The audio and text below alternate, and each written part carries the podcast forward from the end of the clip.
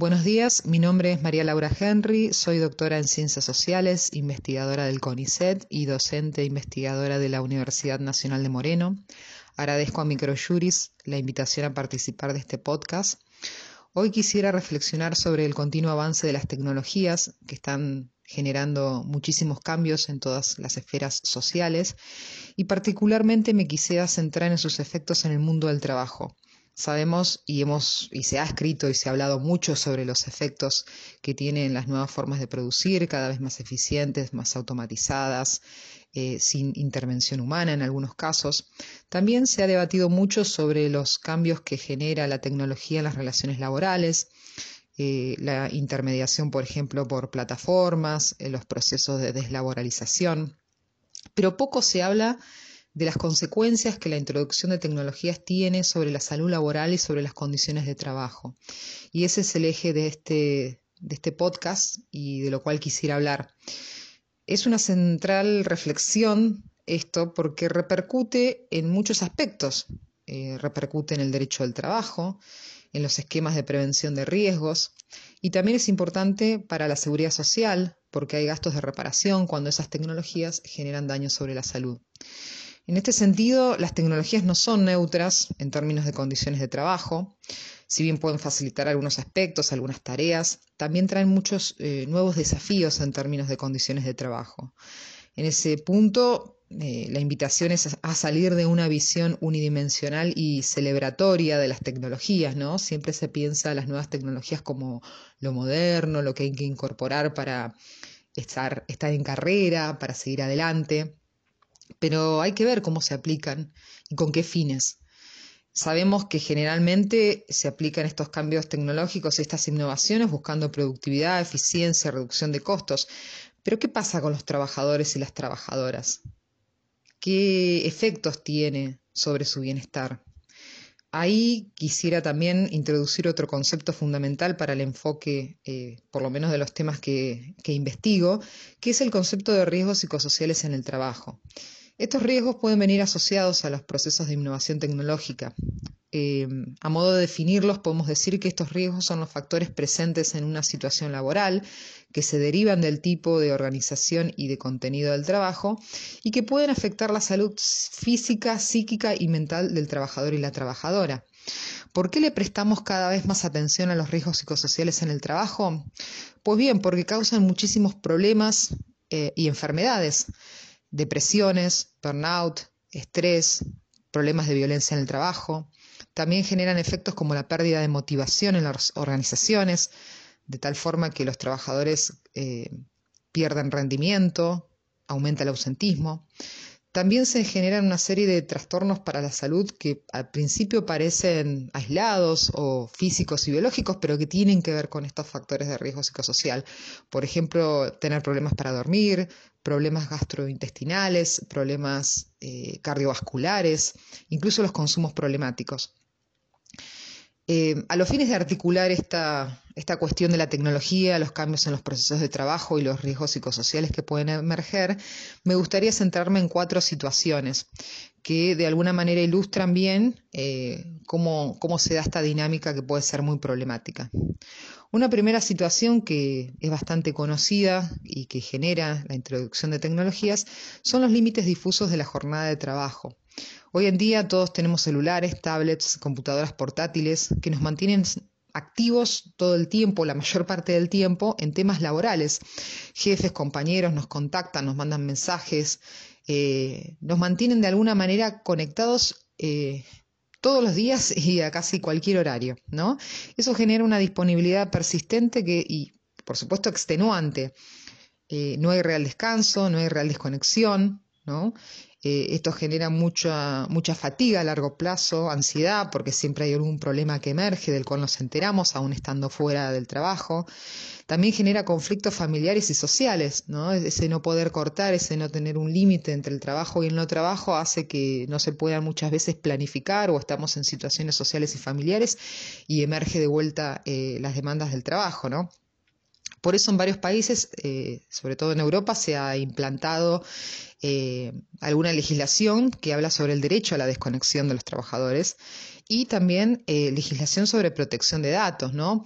En ambos casos lo que se busca es eh, que las personas y los trabajadores tengan realmente un descanso reparador, que restaure, digamos, toda esa energía que se ha puesto en el trabajo y sobre todo que tengan un ámbito de privacidad y de no intervención, digamos, de lo laboral en la vida social y familiar. Una segunda situación que también me gustaría mencionar, que habla de esta articulación problemática entre tecnologías y condiciones de trabajo, es la intensificación del mismo. Además de la duración del trabajo, que era lo que recién hablábamos sobre la jornada, también es importante reflexionar sobre la dimensión de la intensidad, es decir, la velocidad o el ritmo al cual se hace el trabajo. Las TICs en general son vistas por la parte empleadora de una manera muy celebratoria porque justamente aumentan la productividad, o sea, se hacen más cosas en el mismo tiempo. Pero esto puede ser muy penoso para los trabajadores.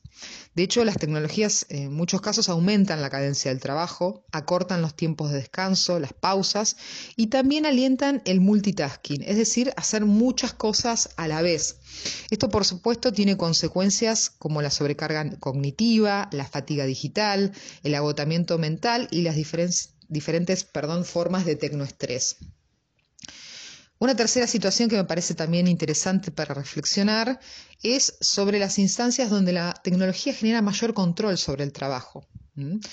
Em, está, por supuesto, esta imagen bastante difundida en general para trabajadores calificados, de que la tecnología otorga mucha libertad. ¿no? Uno se puede conectar desde la playa, en el horario que mayor le convenga, puede articularlo con su vida familiar. Eso, insisto, en ciertas situaciones. Pero en ciertos puestos o actividades las tecnologías pueden implicar muchísimo mayor control y pérdida de autonomía, es decir, lo opuesto. En general, muchas tecnologías, sobre todo mm, software de trabajo, de trabajo, implican cierta estandarización de las actividades. Hay acciones prescriptas, operaciones y canales que tienen que seguirse de una manera y no de otra porque así lo demarca el sistema. También las TICs permiten un monitoreo y trazabilidad de la actividad de las personas eh, mucho más cercana. ¿sí? Hay una evaluación del desempeño permanente porque la parte empleadora puede de alguna forma trazar lo que está haciendo el trabajador todo el tiempo a través de video, de audio, de métricas, incluso de geolocalización. O, que, o sea que podemos saber qué está haciendo la persona, cómo y cuánto está haciendo casi en tiempo real.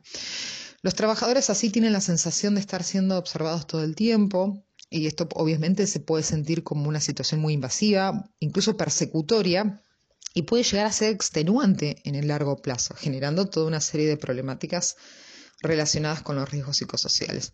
Por último, otra situación que también nos habla de estos problemas de sufrimiento en el trabajo es el tema de la inseguridad en el empleo. De hecho, las tecnologías, su implantación eh, generalizada, incluso bastante abrupta a veces en algunas empresas y organizaciones, puede llevar a que se genere una gran incertidumbre respecto de la continuidad en el empleo para las personas.